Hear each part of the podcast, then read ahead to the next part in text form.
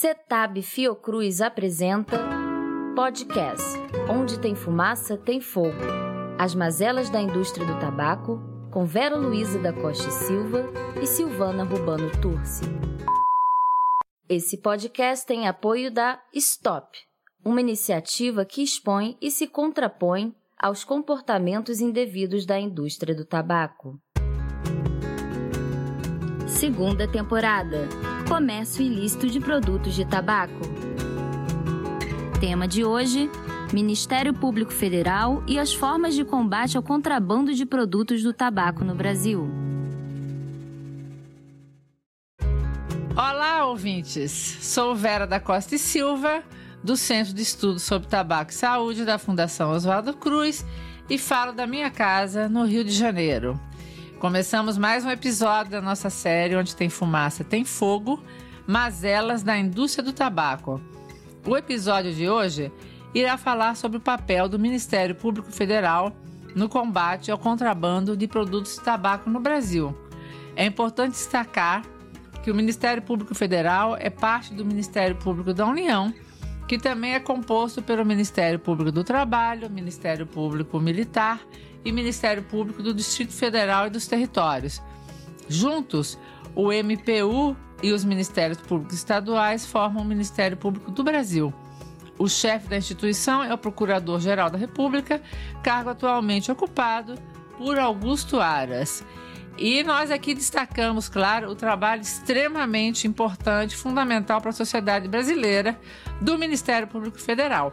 Bem, aqui comigo está Silvana Turci, que é professora e coordenadora do CETAB Fiocruz. Oi, Sil, tudo bom? Oi, Vera e amigos ouvintes. Falo da minha casa em Niterói e gostaria de iniciar dizendo que o Ministério Público possui autonomia na estrutura do Estado, não pertencendo a qualquer um dos três poderes. Tem a garantia constitucional de não ser extinto nem ter suas atribuições repassadas a outras instituições. Essa autonomia inclui orçamento e gestão próprios e autonomia funcional. Como hoje recebemos dois procuradores da República, vale ressaltar que eles têm independência funcional assegurada pela Constituição. Assim, estão subordinadas apenas a um chefe em termos administrativos, mas cada membro é livre para atuar segundo sua consciência e suas convicções baseadas na lei. Os procuradores e promotores podem tanto defender os cidadãos contra eventuais abusos e omissões do poder público, quanto defender o patrimônio público de ataques de pessoas de má fé. É importante lembrar também que a MPF atua nos casos federais, regulamentados pela Constituição e pelas leis federais, sempre que a questão envolver interesse público, seja em virtude das partes ou do assunto tratado. Também cabe ao Ministério Público Federal fiscalizar o cumprimento das leis editadas no país e daqueles decorrentes de tratados internacionais assinados pelo Brasil, como é o caso da Convenção Quadro para o Controle do Tabaco. Além disso, o Ministério Público Federal atua como guardião da democracia, assegurando o respeito aos princípios e normas que garantem a participação popular. Entrevista de hoje. Entrevista de hoje. Para conversar sobre a importância do Ministério Público Federal no combate ao contrabando de derivados de tabaco, recebemos hoje os procuradores Juliano Gasperin e William Iwakiri. É correto assim? E aquele. Então sejam muito bem-vindos. Passo a palavra para as primeiras palavras de vocês. Ah, obrigado. É, bom dia, Vera. Bom dia, Silvana. É, agradecemos o convite, né? especialmente ao, ao, Luiz Guilherme pelo contato.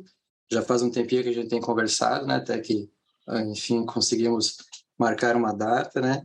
E a gente espera contribuir com o objetivo do podcast, né? numa linguagem simples, também mais acessível às pessoas em geral, sem o juridiquês né, da nossa atividade, né?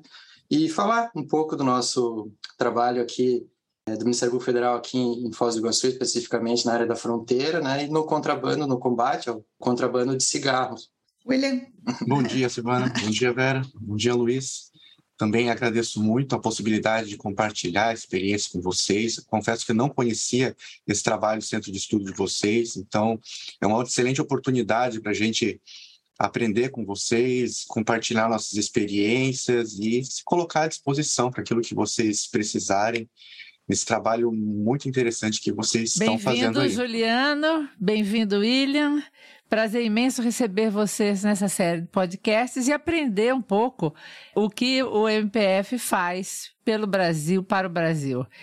É, e aí, para começar, queria saber um pouco de vocês mesmo, é, desde quando vocês atuam no Ministério Público Federal, em que área, e eu queria que vocês contassem para o nosso ouvinte um pouco de como é esse trabalho de vocês. Eu estou no Ministério Público Federal desde 2009 já. Entrei na cidade de Tabatinga, no Amazonas, outra tríplice fronteira né, com Colômbia e Peru. É, bastante problemas com o tráfico de drogas, né? Vocês devem estar cientes aí que Tabatinga tem aparecido muito nos noticiários hoje em dia. É, depois eu fui para outro ponto de fronteira, que é Cáceres, no Mato Grosso, que é a fronteira com a Bolívia, também é uma entrada de principalmente de pasta base de cocaína é, no país. É, depois tive a oportunidade, já em 2012, de ficar um pequeno tempo em Guaíra, né, que já aqui no Paraná, também fronteira com o Paraguai, na né, divisa com o Mato Grosso do Sul, também uma, uma porta de entrada principal, talvez hoje no Brasil, porta de entrada do cigarro paraguaio contrabandeado. E aí, desde 2013, aqui em Foz do Iguaçu, na Procuradoria, né?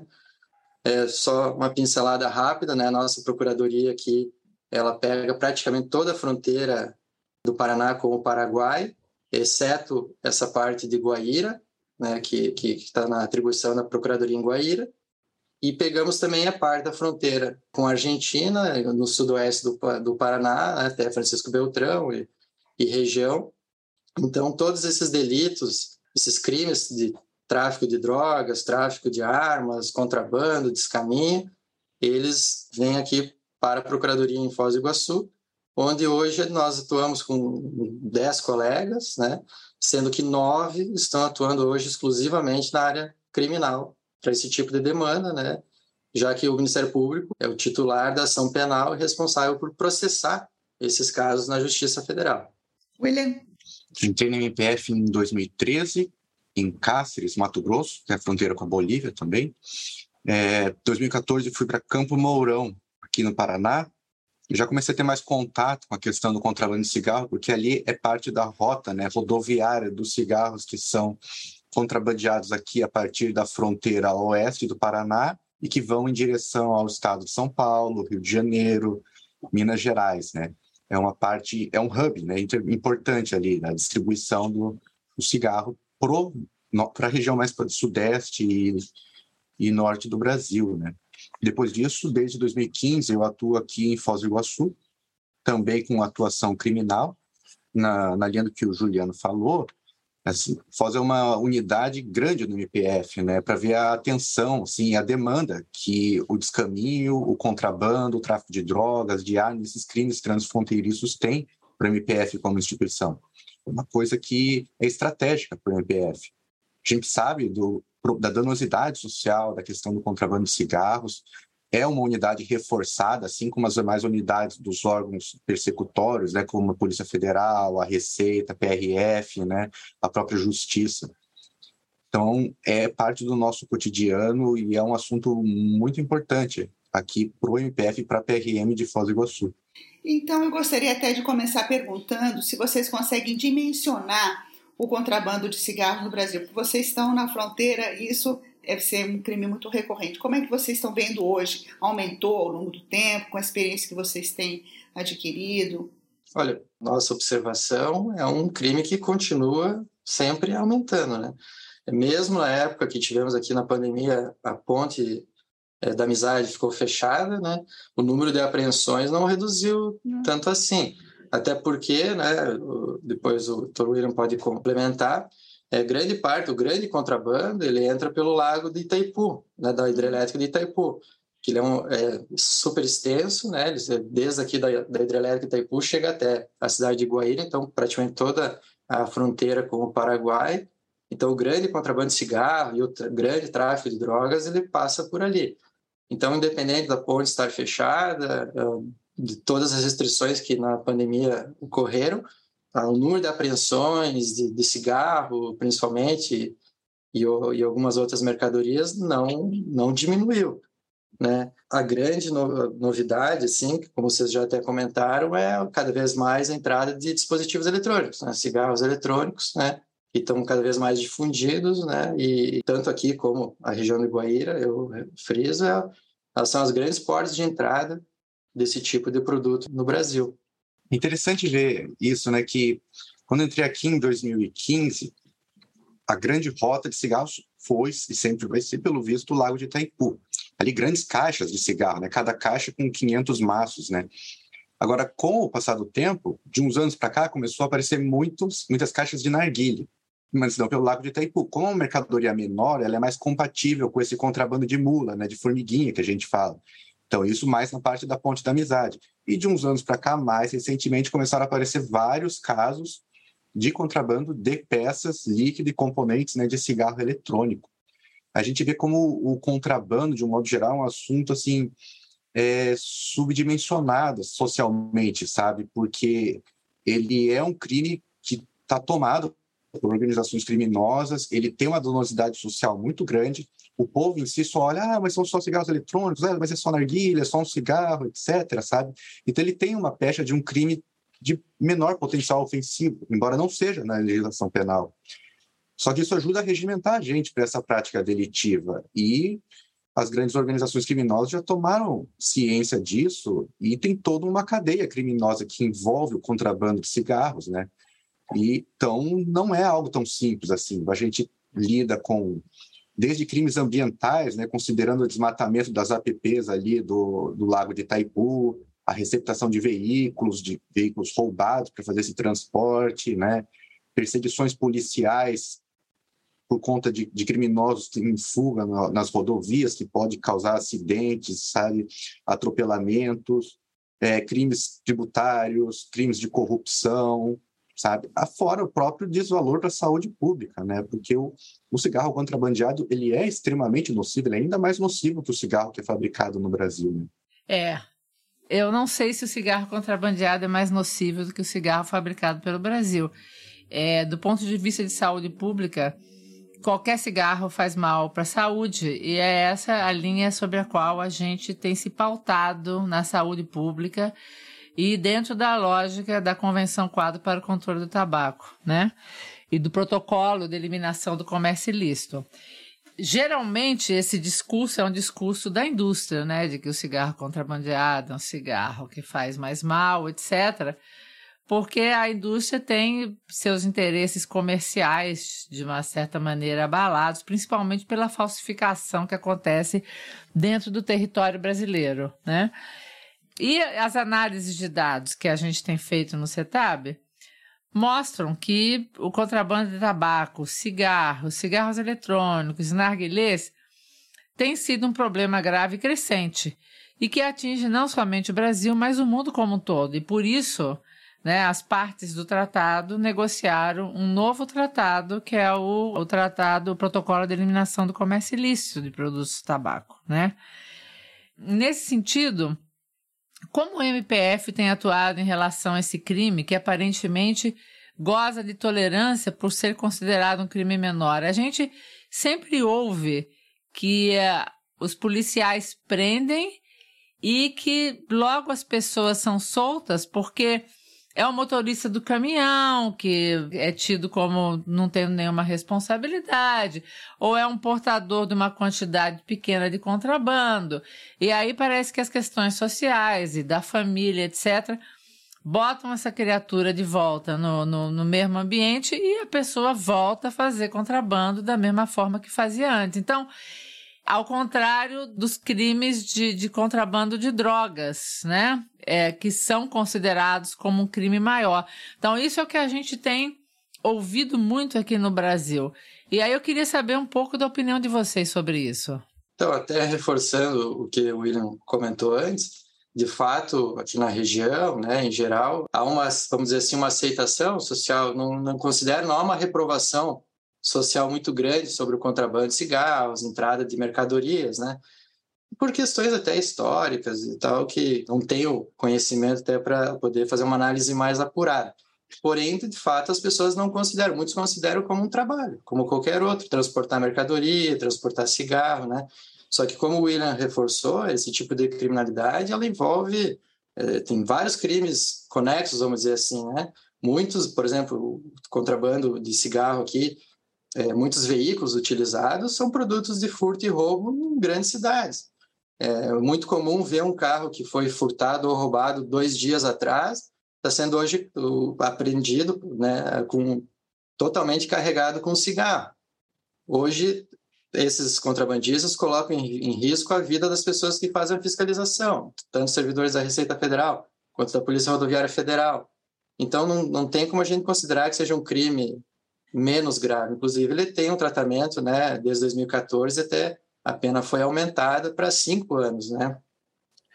É, agora, de fato, assim, a população entende que, que é um crime menos grave. Agora, o Ministério Público, nossa situação primordial é na repressão, né? na, na persecução penal desse tipo de delito. Então, a gente trata mais do processo. Temos a questão da investigação também, porque eventualmente há notícia que tem existam grandes organizações criminosas por trás, até porque as cargas de cigarro ela tem um valor, é um valor alto, né? São milhares de maços de cigarro. Então não é uma pessoa, geralmente uma pessoa, uma empreitada sozinha que ela resolve, ah, eu vou lá comprar uma carga e distribuir. Né? Então geralmente tem dinheiro por trás.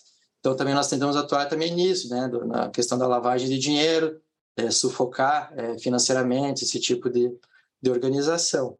Mas é, é, bem comum a gente ver as pessoas falar, ah, eu só estava trabalhando. Né? Não, não tem essa, por isso que talvez é, você tenha comentado da reiteração, a reincidência. Essas pessoas voltam a cometer esse delito, porque elas veem como uma oportunidade de, de ganhar um dinheiro e que, quer queira ou não, é um dinheiro fácil, né? muito mais fácil é, do que é, trabalhar né? num emprego formal. Né? Não sei se o William quer contribuir também. Sim, é, é, é, o contrabando de cigarro ele tem um pouco dessa aceitação social aqui. É até interessante ver que vários contrabandistas eles falam não, mas eu eu chequei, não tinha droga, não tinha arma no carregamento. Não, droga e arma eu não mexo, sabe? Eu só levo cigarro, muamba. Então eles têm esse recorte assim, sabe? Não, droga não aceito, isso é crime. Contrabando não fosse crime, né? É, arma também não, não aceito mas está integrado no submundo do crime, né? Ali você está lidando com rotas de importação de produtos ilícitos, rotas que muitas vezes são controladas né, pelo crime organizado. Então, é, é, muito difícil você vir com esse argumento né, de, que, de que não é crime, de que eu não sabia que era crime. Tá lidando ali com, diariamente com criminosos, né? Uma coisa que, que eu gostaria até de acrescentar, me permita, também é Hoje nós atuamos mais na parte criminal, né, na repressão a esse tipo de delito, né, no processo criminal dessas pessoas que são é, têm mercadorias apreendidas ou são presas em flagrante. Mas o Ministério Público também, é, muitas vezes, é propondo ações civis públicas para cobrar, né, é, tanto da União, do Estado, ou até das vezes do município, né, ou do, das entidades federais, órgãos federais, a melhoria, como o William comentou antes, por exemplo, a área de APP, né, de proteção do, do Rio Paraná aqui, cheia de portos clandestinos que são utilizados, que são ocupações ilegais. Então, o Ministério Público já houve proposta, já no passado, que tanto o município quanto o IBAMA, o ICMBio, até eventualmente a União, recuperassem essas áreas, né? E aí, de uma forma ou de outra, você recuperando esse tipo, essa, essa área, eu acho que é uma forma de desestimular, de melhorar as condições sociais da cidade, né? Do, da, dos municípios aqui da região e desestimular as pessoas a procurarem esse tipo de trabalho, né, entre aspas, né, que, que é comum aqui. Então, Juliano, você acha que tem sido efetiva essas ações da MPF? Porque realmente a gente tem ouvido muito falar e não só ouvi falar, algumas reportagens de jornais mostram que existem organizações criminosas muito bem estruturadas agindo na fronteira. E é claro que, como a gente está falando que o cigarro, o contrabando de cigarro acaba sendo um crime considerado menor, e eles têm uma, é, é, uma liquidez muito rápida, né? Porque o cigarro chega, ele rapidamente é distribuído, já é consumido, né? Nos, nos dos outros das cidades ou nos arredores de onde, de onde ele chega. Então, assim, essas ações de, de destruir os portos, de é, tentar coibir, elas têm sido efetivas ou é como enxugar gelo? Quer dizer, a gente pega 10 e chegam mais 100. Como é que você vê esse panorama em termos de combate às organizações criminosas, relacionando-as com o crime de contravenção relacionada ao tabaco, porque droga a gente sabe que a coisa é um pouco mais complicada, né? Porque também tem outras organizações internacionais envolvidas, mas a gente falando aí mais a nível de Brasil mesmo. Nós sempre ouvimos, né, que grandes organizações criminosas, até inclusive essas do Estado de São Paulo e até do Rio de Janeiro, têm até se tem migrado até para o Paraguai. E uma das formas de se financiarem é pelo contrabando de cigarro, porque como você disse, é evidente que é muito, talvez seja muito mais fácil você trazer uma uma carga de cigarro para dentro do Brasil e distribuir, porque a capilaridade é muito grande, muito fácil de distribuir, né, do que você trazer uma grande quantidade de drogas, né, que, que assim as pessoas, né, sempre, ah, nossa, droga, e a polícia, ela tende a reprimir mais o, a, as drogas, né, então o cigarro virou uma alternativa muito rentável para as organizações. Claro que daí temos as dificuldades, porque geralmente a gente começa as investigações a partir de uma apreensão, né, de, de uma quantidade de, de cigarros, de algum produto, ou a prisão né, de, de, de, alguém, às vezes, que está no local, dirigindo um veículo ou um caminhão cheio de cigarro, ou trazendo de outras formas, né, em barcos, tal. Mas aí esbarra na questão dos limites da investigação, de fato, né? É bem difícil, né? Geralmente, como você sabe, toda organização criminosa, ela é muito, as tarefas são muito bem divididas, né? Então, muitas vezes a pessoa que está ali, que a gente chama a mula, né, seja do tráfico, seja do contrabando, ela não tem nem ciência. Ela tem ciência da pessoa que contratou ela, mas ela não tem ciência do que, que ela está participando às vezes. Mas, né, geralmente tem a apreensão de, de celular. Hoje em dia o celular é, né, é a Nossa, gente tem tudo. É ferramenta, né? É, tem tudo dentro do celular. Então, assim, a Polícia Federal tem feito bastante esforços para progredir, né, sempre com a, a gente, com a nossa o acompanhamento do Ministério Público, né, é, mas assim o nosso objetivo sempre é tentar é, ou juntar casos, a Receita Federal tem feito bastante isso, quando ela percebe um padrão, né, de, de apreensões ou ela, eles tentam montar um caso para mostrar justamente que não foi um fato isolado, né, então quer dizer que tem alguma organização por trás, né, e como eu falei, como o valor também agregado é alto, né? É dificilmente uma pessoa. Existem casos, né? Provavelmente o William também já viu, é pessoas que foram presas ou até é o mercadoria apreendida com pequenas quantidades, que são aqueles, às vezes, um pequeno comerciante que leva para vender o cigarro no bar dele, né, no, no interior. Mas é, essas grandes cargas, elas têm um valor muito alto, de, às vezes milhares, milhões de reais. Então, não é essa pessoa que está dirigindo o veículo que é a dona da mercadoria, isso né, não há dúvida, né? Mas é claro que, assim, a legislação, às vezes, apresenta algumas falhas, é, quer queira ou não, o crime sempre está um, um, passo à frente né, do, do, da gente, mas a gente tenta correr atrás.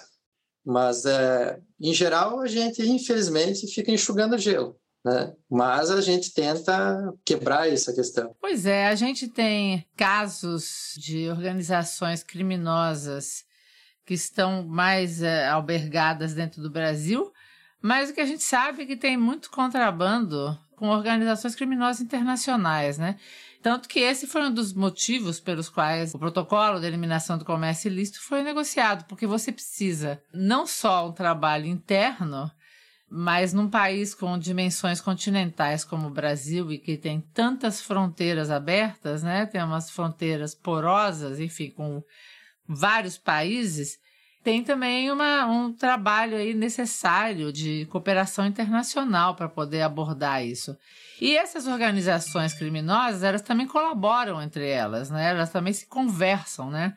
Então, essas rotas de comércio ilícito, elas são bem conhecidas, né? Quer dizer, claro que elas são conhecidas depois que elas já foram usadas e até desmontadas, enfim. Mas a gente queria saber um pouco mais de algum exemplo de uma grande organização criminosa ligada ao contrabando de cigarros que vocês tenham atuado e que vocês conseguiram punir, enfim, como é que esse processo aconteceu. E Deixa eu pedir perdão aí ao William, porque eu não sei se ele queria fazer uso da palavra logo depois de você, Juliano, mas enfim, eu acho que é.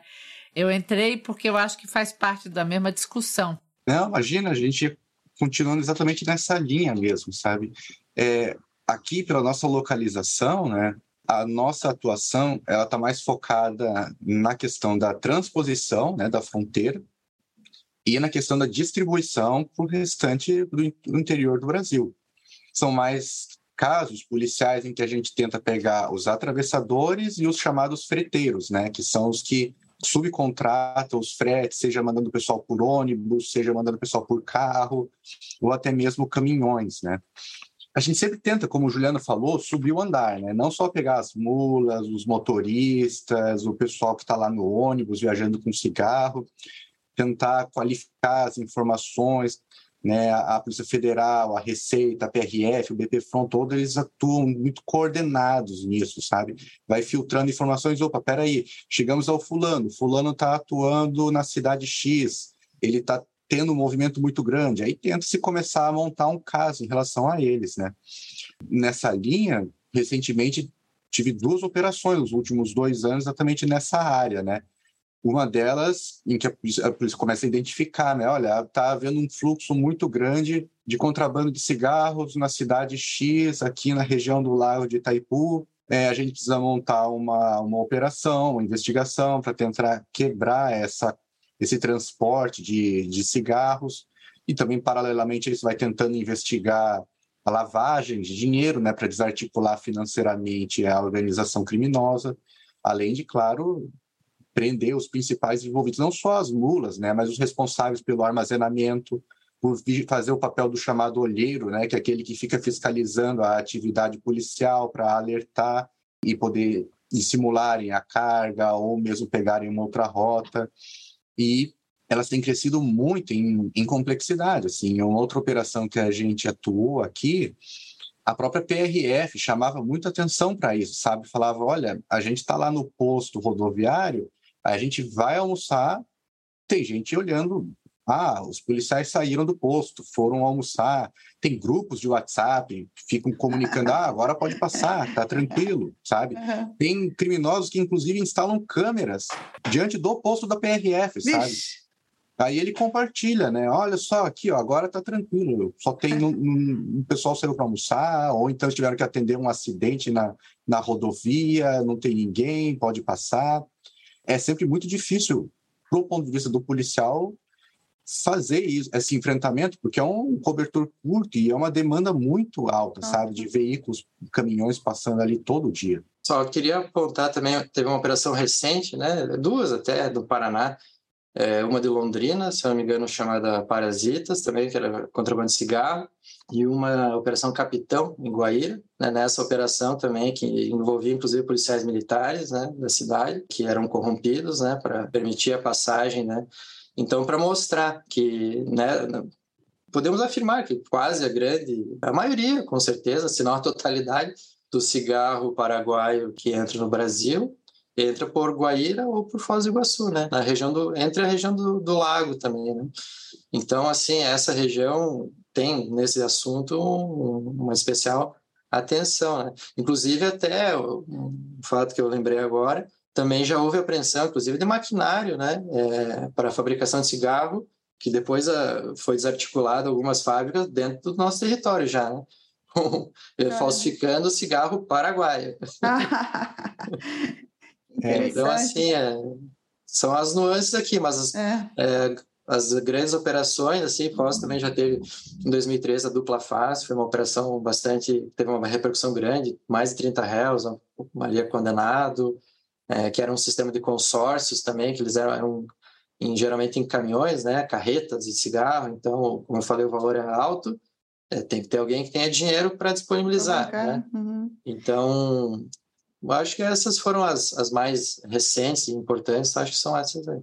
Essa questão da importação de máquinas de cigarro e dos insumos também me lembrou que já nos foi informado né, que a determinado ponto da distância da fronteira do Brasil com o Paraguai fica muito arriscado você conseguir che fazer chegar grandes carregamentos de cigarro, sabe? O crime organizado tem investido é, realmente na construção de fábricas clandestinas. E essas fábricas clandestinas, não raras, elas contam com trabalho escravo sabe, em condições Isso. de escravidão moderna. Foi identificado, inclusive, aqui no Rio de Janeiro, recentemente, uma fábrica de cigarro, cigarro falsificado com exatamente isso, com regime de escravidão. Então, assim, só para a gente entender um pouco melhor, né, o nosso ouvinte, uh, que é leigo, né, que não conhece todas as nuances, eu gostaria até que vocês pudessem explicar melhor o que, que acontece depois que uma pessoa é presa. Digamos ali, uma pessoa uh, em diferentes níveis. Né? O motorista de caminhão, ele chega, ele vai ser fichado, vai o mais assim mais responsável pelo carregamento ou um carregamento maior e tal conta um pouquinho para a gente como é que é a questão das medidas que são tomadas e as punições que estão relacionadas ao crime de contrabando de cigarros. Eu vou é, abordar assim mais ou menos o, o, nosso dia a dia, né? o que a gente vê aqui. Claro que às vezes as experiências dos colegas em outras justiças muito depende às vezes também tanto do pensamento do próprio procurador quanto o entendimento do juiz, né? Mas a legislação, claro, é a mesma. Geralmente, né, o primeiro grande anteparo são as forças de fiscalização, né? Tanto a Receita Federal, né, que na ponte, ou seja, no lago ou na própria estrada, nos postos de fiscalização, ou a Polícia Rodoviária Federal, né, ou a própria Polícia Federal, eventualmente uma investigação, é, o BPFRON, que é a Polícia de Fronteira, Polícia Militar de Fronteira. Então, prendem a pessoa transportando o cigarro é, de forma ilícita, né? irregular. É dada a voz de prisão, que a gente fala, né? a pessoa é presa em flagrante, né? Agora, a legislação permite, né? Hoje a regra, embora às vezes até propalado que todo mundo fica preso, né? Mas hoje a regra sempre é a liberdade, né? E também tem que ser, é claro. Se a pessoa não tiver nenhuma anotação, vamos dizer assim, nenhum antecedente, é, geralmente é estabelecida uma fiança, né, um valor compatível, né, e varia, é o juiz que determina. É, pode ser estabelecida uma medida cautelar, o comparecimento na justiça, ou até o monitoramento eletrônico, né, eventualmente, né, é, mas assim, a pessoa só vai ficar presa mesmo se ela já não é a primeira vez, vamos dizer assim. E às vezes não, não basta ser a segunda vez também, não. Tem que ser a terceira, quarta, quinta vez, para ficar realmente presa, né? Aí feita a prisão, geralmente é aberto um inquérito policial para investigar, né? A Polícia Federal vai investigar, vai tentar verificar se tem outras pessoas, né, que estão envolvidas naquele fato ali, porque a pessoa que ela provavelmente ela não fez sozinha. Aí tem as dificuldades da investigação, muitas vezes a gente consegue identificar outras pessoas, o mandante, vamos dizer assim, o contratante, mas muitas vezes não, não conseguimos, né? finalizada essa investigação, esse inquérito ele vem para o Ministério Público, né? A gente sempre acompanha também a investigação, mas ele vem aqui para o Ministério Público, para os procuradores, no caso, nós, nós os colegas, né? E hoje a gente tem a possibilidade, como esse crime é possível ainda, de, de propor um, um, acordo, que chama, hoje é uma novidade da legislação, né? Foi introduzida recentemente, que chama-se o acordo de não persecução penal que é para a pessoa não responder o processo, ela já vai cumprir uma penalidade, seja pagar um valor, seja prestar algum tipo de serviço à comunidade, né? Então, só que ela também tem que preencher os requisitos para isso, né? Ela não pode também ter sido condenada já, não pode ser reincidente, ela tem que ter uma ficha limpa, vamos dizer assim, para poder ter acesso a isso. Se ela tiver acesso, se a gente propor e ela e o advogado, daí o defensor dela aceitar, então acaba por aí, né? Uhum. Agora, se ela não faz jus, ela não, não tem direito a isso, ou não aceitar a proposta do Ministério Público, não é obrigada a aceitar também. Aí só vai restar a gente a oferecer a denúncia, que chama. Na verdade, nada mais é do que processar penalmente essa pessoa, né? iniciar o processo contra ela na Justiça Federal. E na Justiça Federal, daí tem todo o trâmite do, do processo, né? ouvir testemunha, eventualmente, as pessoas que fizeram a prisão, e no final, invariavelmente, ela é condenada, porque geralmente foi fato flagrante, né? Então, aí vai ser condenado e o juiz aplicará a pena que entender, que hoje a pena, né, de dois a cinco anos por contrabando, né, seja qualquer mercadoria proibida, né, em especial o cigarro, né? Então, muito provavelmente ela pegará uma pena de dois anos se ela não tiver nenhuma outra é, anotação que possa agravar isso. Né? É, em relação a essa questão da punição por esse crime, às vezes não acontece só do crime do contrabando também, né?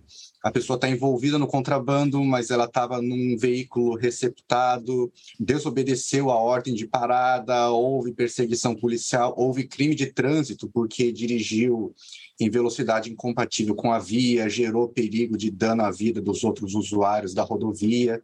Né? Às vezes tem a resistência à prisão, é, o, o, o, criminoso foge, pode entrar em luta corporal com a polícia. Então, assim, são vários crimes que vão se agregando, né? Não só ficam naquela forma básica ali do, do contrabando do sujeito preso ali no, no ônibus com duas caixas de cigarro, três caixas de cigarros, né? E com relação à questão da, da organização criminosa, aí à medida que a gente vai aprofundando as investigações em, em, em, operações policiais, a gente começa a descobrir, né? Ah, fulano é o cara que contrata, fulano é o cara que armazena, fulano é o cara responsável por ir como batedor no comboio para verificar a atuação da polícia, e isso aí já também aumenta a pena dele, seja por integrar uma associação criminosa ou por uma organização criminosa, né? Uhum. É, até nesse caso, aí só acrescentando também, aí, claro, daí já não poderia nem. Se há elementos né, que ele participe da organização criminosa e a gente processa ele por esse crime, daí já não cabe, por exemplo, esse acordo de não persecução.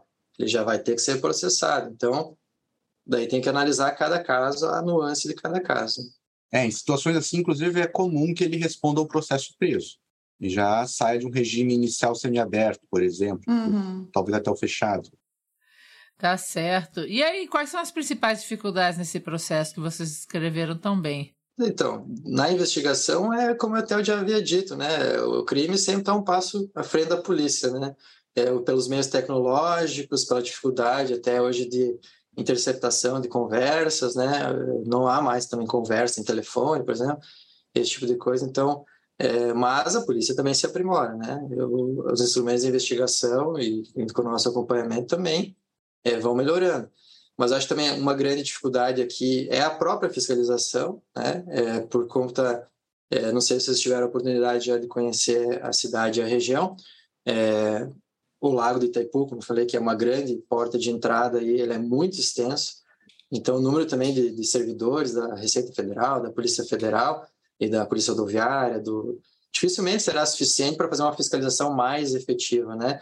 mas obviamente eles atuam também com mais inteligência, né, nos pontos que, que eles sabem que são os pontos que, de, de passagem que geralmente são utilizados, né, ou os estrangulamentos das rodovias, né, então tem essa dificuldade da extensão da logística e a nossa dificuldade muitas vezes é identificar, né, é melhorar a investigação de fato, né, para não ficar só na pessoa que foi presa em flagrante, achar as pessoas que, que contrataram, as pessoas que estão por trás disso tudo, para aí sim, efetivamente, tentar, pelo combate à criminalidade, reduzir. Agora, é claro que você sabe melhor do que eu que o criminal não vai resolver esse tipo de problema, né? Esse é o problema social, de saúde pública, né, que às vezes a informação, né, melhor remédio, né, sempre a informação, a educação para evitar esse tipo de coisa. Né? Não, e também o combate à corrupção, né, porque você mesmo falou que tem casos que a polícia está envolvida, né. Então a gente, além de tudo, tem esse ponto de vazamento, digamos assim, de uma ação mais focada, né? Enfim, sempre o crime organizado também, uma das, das estratégias deles sempre é cooptar as autoridades, né? É, isso é em qualquer tipo de crime, desde a máfia, qualquer que envolva algum tipo de organização, uma das dos aspectos é cooptar as pessoas as autoridades, seja os policiais, seja até membros do Ministério Público, membros do Judiciário, né? Ou até pessoas, né, influentes na política, sempre. Então, isso faz parte, de fato, também é uma, é uma outra área que a gente também é, tem atuado, né, tentado atuar para desarticular esse tipo de ação. Vocês têm que, por exemplo, as autoridades têm que dar cabo dos produtos que são é, autuados, que são, na verdade, encontrados, enfim. Como é que é que funciona esse descarte? Isso também pode ser um gargalo de, de problema, de dificuldade, você se livrar desses cigarros, dos cigarros eletrônicos, do narguilé, da, enfim, de todas as peças desse quebra-cabeças? De fato, né, todo, todas essas mercadorias apreendidas, o que não tem interesse até para a União Federal, né, até é, que possa ser comercializado, porque, por exemplo, mercadorias que são a princípio de entrada permitida, né? Mas que às vezes entram sem a cobrança de tributos, né? Como eletrônicos, perfumes, muitas vezes são né, leiloados pela própria Receita Federal. É uma forma de se de voltar aos cofres públicos esse valor, vamos dizer assim. Mas agora cigarro, por exemplo, né, cigarro eletrônico, narguilé, essas coisas não podem ser vendidas, né, de volta, reintroduzidas à sociedade. A droga também. A droga, por exemplo, é incinerada, né? Você sabe, daí tem todo um procedimento para incineração de drogas, até com a inclusive conta com convite a participação até do Ministério Público, de órgãos de saúde, né, para acompanhar. O cigarro, acredito que, se, que deve ter sido um grande problema, principalmente para as autoridades aqui da fronteira, pelo número de apreensões, né, primeiro para armazenar, né, é, tem todo um, um valor que está sendo despendido aí para armazenar todas essas mercadorias apreendidas, né. É do meu conhecimento, nosso conhecimento, que existe, né, para o cigarro especificamente, é uma máquina que recicla é, o cigarro e ela funciona por informações que nós temos, funciona 24 horas por dia. Ela separa justamente né, os componentes, o filtro, é, o papel, o próprio fumo, né? E aí o que é reutilizável, provavelmente o papel e o filtro, reciclado nas indústrias. Eu sei que o fumo parece que também é utilizado né, é na queima de caldeiras, empresas né, que usam carvão, esse tipo de coisa, que, que acabam né? utilizando né? também esse subproduto. Né? Hum. Você quer comentar, William? É por aí mesmo. O, o que caracteriza o próprio contrabando né, é importar mercadoria proibida. Então, é algo que não vai ter circulação dentro do país. A Receita recebe a mercadoria de importação proibido e ela é obrigada a destruir né, para qualquer modalidade de contrabando. No caso do cigarro, a gente tem essa vantagem de possibilitar fazer o, o reaproveitamento, né? Seja separando a parte de plástico, os filtros, seja utilizando para a produção de energia, né? E a máquina de destruição de cigarro aqui de Foz, ela responde por toda a região aqui do estado, né? são milhares e milhares de toneladas que são incineradas ali anualmente, sabe? Será que há outras máquinas iguais em outros lugares do Brasil ou essa é a única? Eu imagino que sim, que hajam, né? A da região da fronteira, aqui pelo menos do sul do, do Paraná, é, é Foz do Iguaçu. Uhum. É, eu, eu não tenho conhecimento. Em Cascavel ou, ou Maringá, na região ainda aqui do interior, ela vem toda para cá. Uhum. E os caminhões, os, os, veículos apreendidos também são leiloados, né? Eles também revertem para recursos para a própria polícia ou para a própria União, não é isso? Isso. Inclusive até o pátio aqui da Receita Federal aqui em Foz do Iguaçu é, é. é enorme, é um, parece um estacionamento gigantesco, né? Mas a Receita Federal, nesses casos, ela dá o que a gente chama de perdimento pela legislação mesmo aduaneira, o perdimento desse veículo, né? Então, vira propriedade da União. Né? E a União depois faz leilões, né, para tentar reverter pelo menos o prejuízo, vamos dizer assim, reverter algum valor para os cofres públicos, né? Esses, os veículos que também são possíveis de utilizar, né? Porque alguns são são tão modificados que, que são, é. acabam sendo vendidos como sucata mesmo. Isso, é. É, que tem os barcos, vocês falaram que os, a, o lago, né, que é o importante, imagino que ali também a apreensão de barcos deve ser grande, né? Então, assim, seguindo com a nossa conversa, que está sendo muito instrutiva, muito obrigada mais uma vez pela participação de vocês. Acho que a gente está aprendendo muito, o nosso ouvinte também. É, a gente queria saber também um pouco sobre os parceiros. Né? Quais são os parceiros essenciais do Ministério Público Federal que ajuda a coibir esses crimes nas fronteiras? Pode até dar uma exposição geral, né? Os nossos grandes parceiros, como o Juliano falou, né? principalmente a polícia e, e, a Receita Federal, né? Todas as polícias envolvidas, né? Seja o BPFROM, que é, é a parte da Polícia de Fronteira da PM do Paraná, como a Polícia Federal, que atua, né? Porque é um crime transfronteiriço. Também a PRF, que fica aqui na região fazendo as fiscalizações nas rodovias. A Receita Federal tem uma, uma atuação muito decisiva aqui, né? Não só também na parte da repressão, de ir a campo, fazer fiscalizações de grandes depósitos, ficar fazendo campana nas estradas, mas também com a parte da inteligência, né, de saber quem que são os grandes transportadores, onde é que vai chegar o carregamento, não só a parte de montar fiscalizações, né, eles também eles fazem toda essa parte de inteligência que é muito importante. Até mesmo as forças armadas, o exército tem uma, uma atuação interessante aqui, porque eles montam várias operações de fiscalização, né? Ficam lá na, no posto de pedágio, fiscalizando os ônibus, os veículos. Isso tem um caráter de presença estatal muito importante. Isso inibe a criminalidade. Nesse período, eles deixam de transportar e deixando de transportar, a mercadoria está lá parada, eles estão perdendo dinheiro, eles vão ter que se expor, vão ter que se arriscar, tem a possibilidade do depósito ser pego também. É né? uma coisa que acaba dificultando ainda mais a atuação policial. Olha, super interessante todo esse processo. E a gente, assim, é um, o grande motivo da realização dessa nossa série de podcasts é o estudo de como a indústria usa estratégias de responsabilidade social corporativa para fazer de conta, na verdade, que ela trabalha contra o contrabando, quando na verdade isso é uma estratégia de, de responsabilidade social corporativa que não tem efeitos práticos, na verdade, no sentido de, de mudar, de mudar a situação, né? O contrabando continua crescendo e os documentos internos da indústria em processos legais eles mostram que a, a, indústria tem muitas vezes, inclusive, participado do contrabando como forma de entrar nos mercados, é, que a indústria, na verdade, usa um número de estratégias para melhorar a sua imagem, né, através de criação de sistemas de, de, de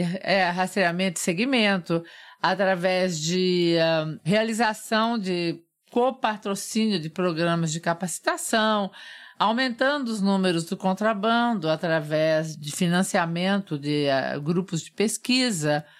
Enfim, e a gente identificou, inclusive, o envolvimento da indústria em articulação com a Polícia Federal em programas de capacitação juntos da Universidade de São Paulo e da Universidade Mackenzie, né? Quer dizer, a indústria se alia a grandes instituições de ensino e pesquisa do país, renomadas, para fazer esses programas de responsabilidade social corporativa e que na prática a gente sabe que não funcionam.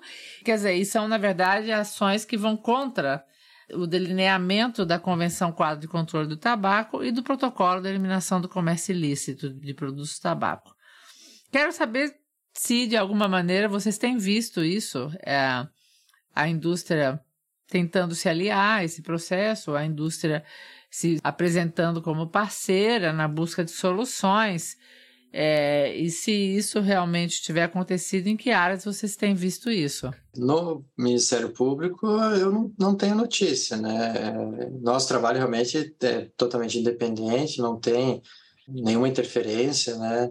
Nos baseamos sempre pela legislação, né? Como o crime está lá previsto, é, não tem como nós nos furtarmos, aí, nos escapar de, de ter que processar efetivamente a pessoa. Mas não tenho conhecimento tem conhecimento de parcerias desses institutos, né, da, da, sociedade civil, né, eu já não sei até que ponto qual é a ligação deles com a indústria, né, pode ser que, mas esses institutos de combate à pirataria. Fórum Nacional contra a Pirataria, eles são financiados pela indústria do tabaco. Provavelmente, né, deve ter parte de, eles sempre têm né, um contato com, eu acredito, com a Receita Federal. Eu até creio que essa máquina, inicialmente, aí ela foi até doada, salvo engano, por algum desses dessas instituições, né, foi doada para a União, né, para a Receita Federal.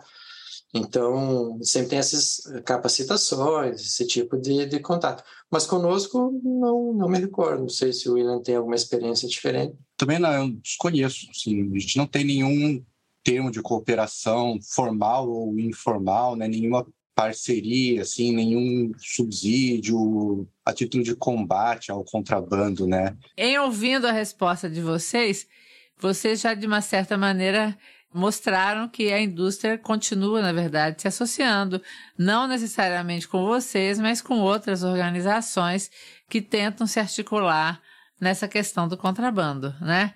Enfim, na verdade, continua mostrando que os resultados dos nossos estudos e a, a nossas, das nossas pesquisas, eles retratam a realidade do que vem acontecendo mesmo.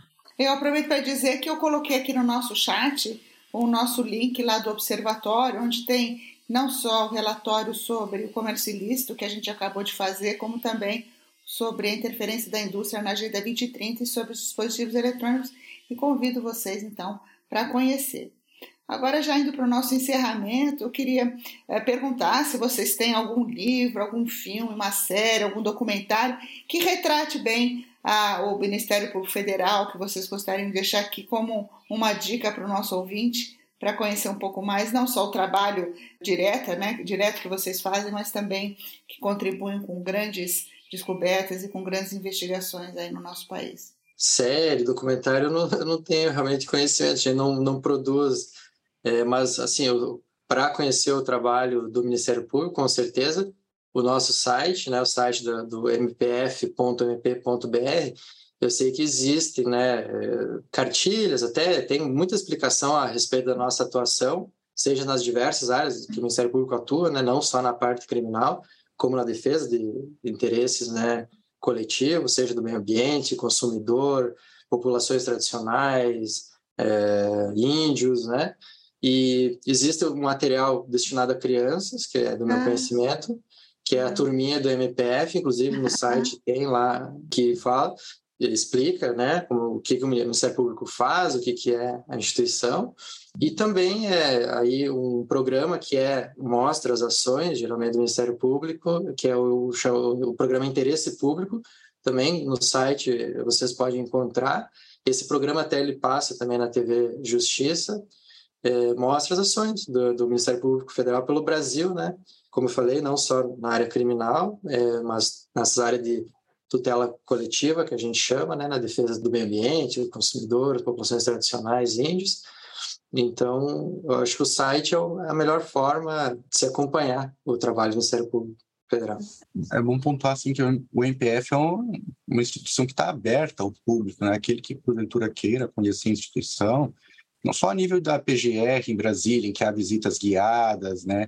As pessoas podem vir aqui se informar, tem a sala de atendimento ao cidadão, que pode prestar esclarecimentos, conhecer a instituição também, tem programas de estágios, inclusive até mesmo de estágios voluntários, pessoas que queiram se aproximar da instituição são sempre muito bem-vindas, né? A gente recebe e naquilo que puder ajudar, a gente sempre ajuda. Ai, que maravilha.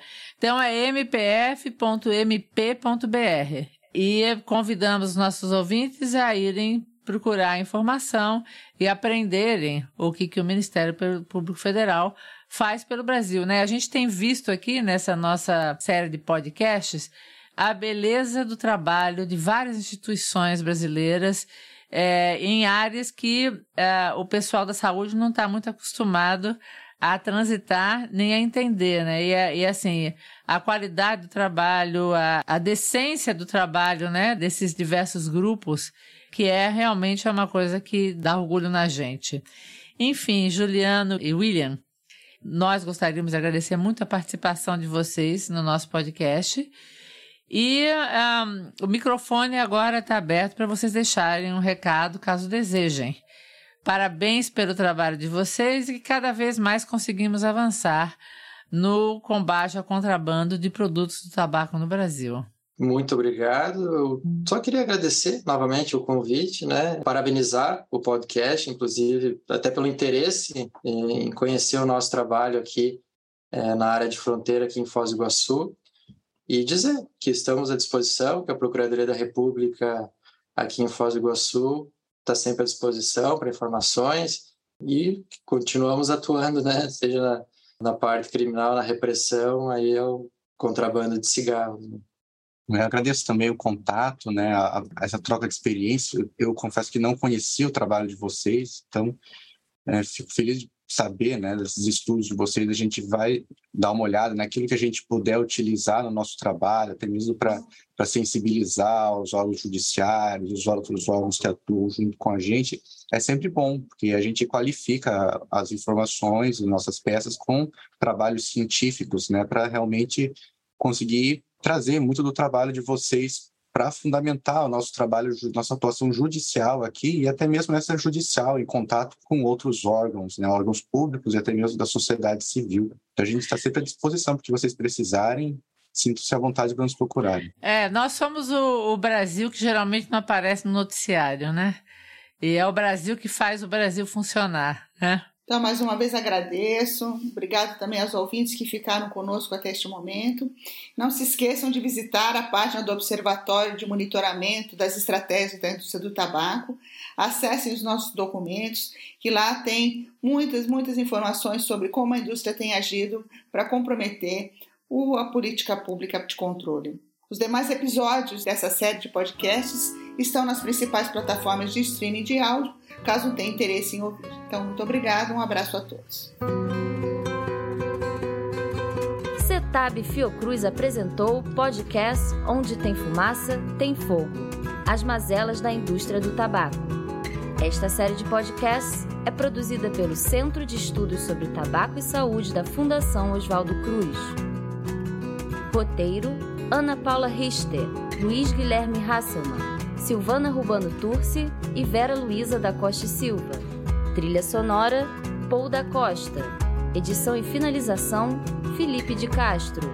Voz: V. Carvalho. Dá pra ver que a vida passa, nuvem no vazio do céu. Vou no voo da fragata, luzes correm no carrossel. Conversa fiada, tirolesa, tranças de baronesa, tranças de doce pureza. Preservam de todo mal, brilham tantos encantos no real. Ah.